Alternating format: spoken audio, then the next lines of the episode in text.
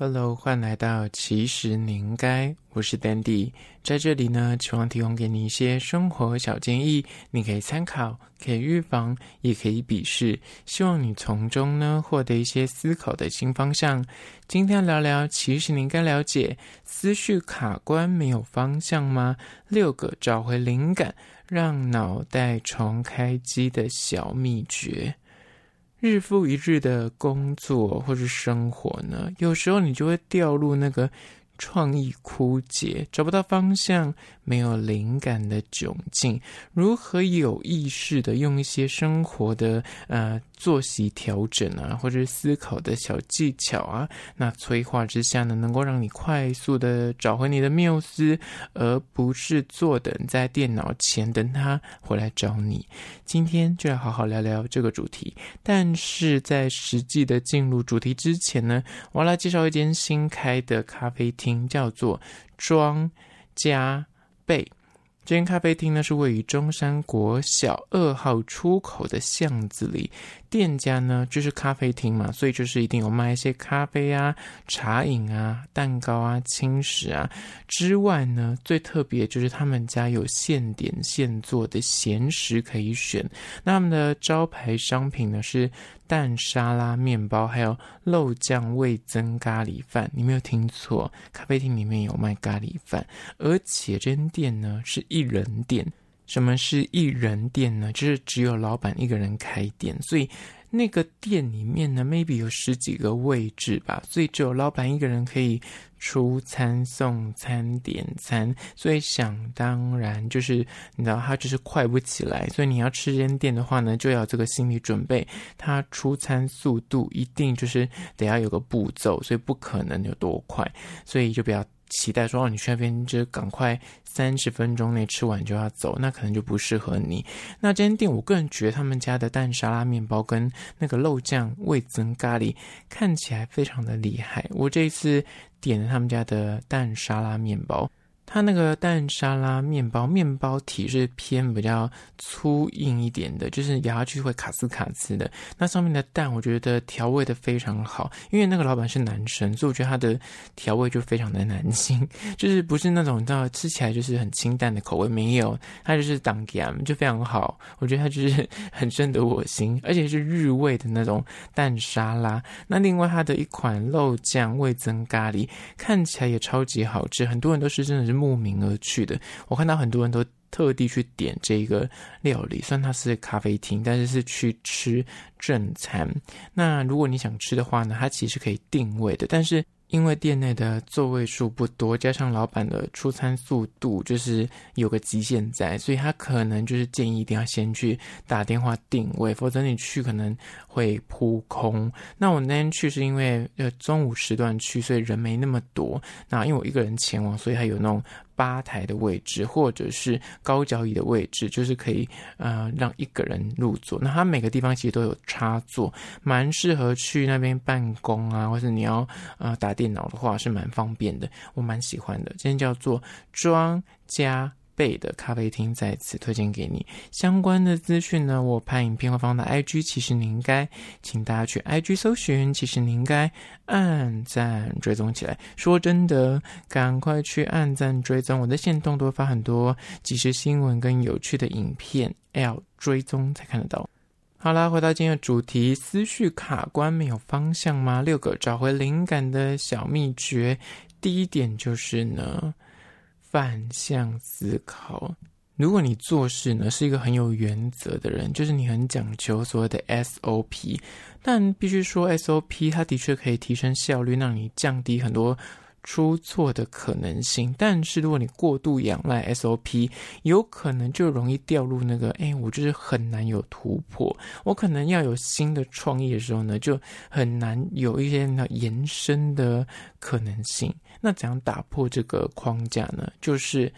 如果你原本做事的方法都是 A B C 的话呢，其实你可以反过来变成是 C B A，亦或是 B A C，或是 A C B。意思就是说，举例来说，你今天要一个新的计划，你要发想，你以前的做法就是，我一定要先有题目啊，有题目出来，我才知道说，哦，我执行的一些细节内容，最后面才去看一下说，哦，那我成效预期会是怎么样，然后可能要买多少东西，然后人力的配置，然后最后面的。成效的预估，但你知道每次都是 A、B、C，你可能就会一直卡在 A，想不出来说你 B、C 就无法执行。那如果有一天你就真的坐在那边想破头想不出来，就是我刚刚讲的，你以前都是 A、B、C，你不妨就可以变换成什么 C、B、A、B、A、C、A、C、B，就是我先画。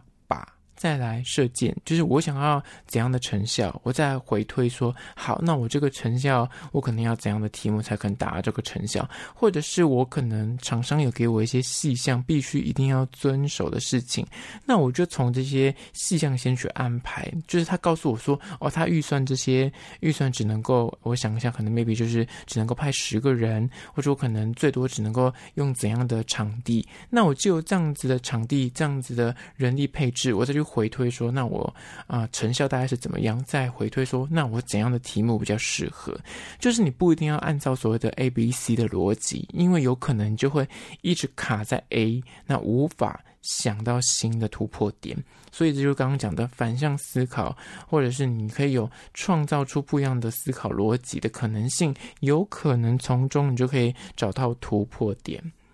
接下来第二点，关于说思绪卡关没有方向吗？想找回灵感的小方法呢，就是二，出门走走。如果你现阶段就是你要发想一个案子，你要找到一个灵感，但任凭你就是脑中怎么样的思考啊，怎么样的翻搅，就是无法蹦出一个新的点子。此时呢，真的有时候就是事实的，你就是离开现在这个场域。如果你在办公室的话，你就是走出去买个饮料，或走出去茶水间倒个水。在这个路途之中呢，或者是你去执行别的事情杂事也好，你可能在这过程中看到一些小纸条，我看到一个小的，哎，就是笔记本，你突然就哎有个。个概念就是突然蹦出来了。那刚刚讲的是比较呃小灵感的部分，有些比较大的公司，什么 Google 啊，或是什么 Meta 什么这些，他们就可能在公司里面会安排很多的什么游戏区啊、休息区、灵感区，就是让你去那边做荡秋千、做跷跷板，或者是很舒服的地方。可是它那个感觉又不是办公室。那为什么要啊、呃、有这样的场域设置呢？就是要让你离开，就是那原本你想象中已经。习惯的工作场域，那让你的大脑有一些新的刺激，借此你可能就会有不一样的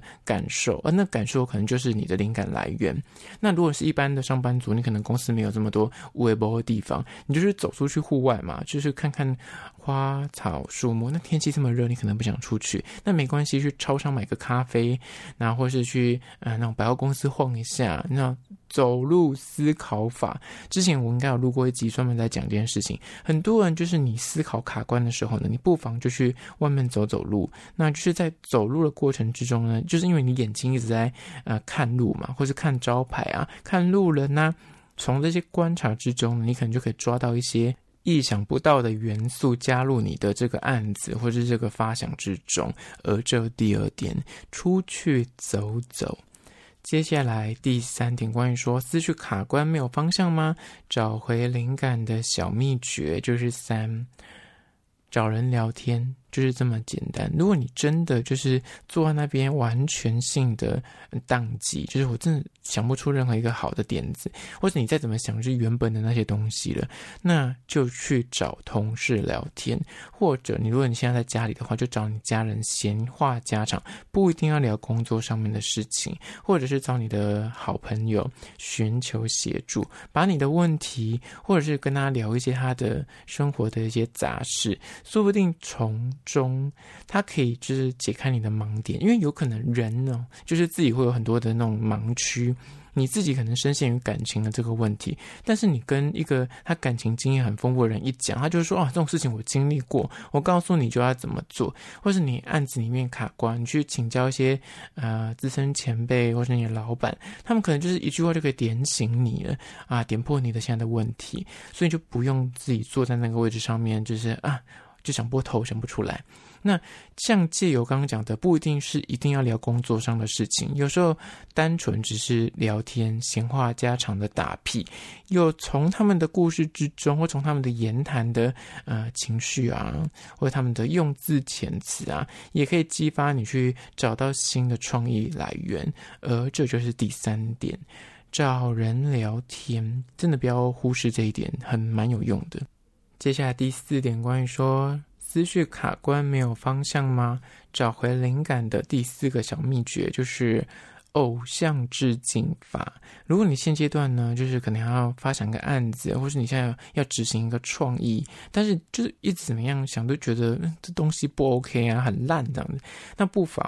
你可以去所谓执行我刚刚讲的偶像致敬法。如果你现在工作的是有一些领域跟专家，比方你是啊、呃、室内设计师，或是你可能是某个领域的啊、什么业务，其实你在这个领域一定有。相对比较资深经验的人出过书，或是他可能是啊 YouTuber，或是他是你的啊上司主管，或者他是你们这个领域的权威人士。如果你可以实际接触到他的话呢，你就可以从跟他聊天对话或是访谈之中。那如果他是比较远的那种偶像，就讲说可能是像什么伊隆马克斯之类的，那你可以去读他的自传啊，或者他的访谈啊，这些东西呢就可以了解到他的成功秘诀。或者是他的失败地雷，甚至有些人是已经有所谓的制胜路径。如果你是想要啊、作为投资的话，像什么巴菲特，他们其实书中都会告诉你说他之前是怎么样走过来的。这些东西呢，都值得参考。如果你跟他是同个领域，或是你现在卡关，不管是感情、生活还是工作，就是一定会有人已经经历过你经历过的事情。而所谓的偶像致敬法，就是你可以从他的生活经验，或者他工作啊、受挫低潮之中啊，去看见自己有没有一盏诶明灯，或者指引你一个方向。从中呢，你短期就是可以稍微就是找到一个突破的参考路子，不一定是最正确跟最实用的，但是至少你有个方向。否则你就是坐在那边自己完全不知道怎么办的时候，你也是继续的在那边在烧脑而已。那至少。别人就已经有走过这样的呃做法之后，你可以做个参考。那至少你边做边修正，这也是一种呃，就是没办法想办法的做法。然后就是第四点，现在第五点，关于说思考卡关没有方向吗？第五个找回灵感的方法就是五。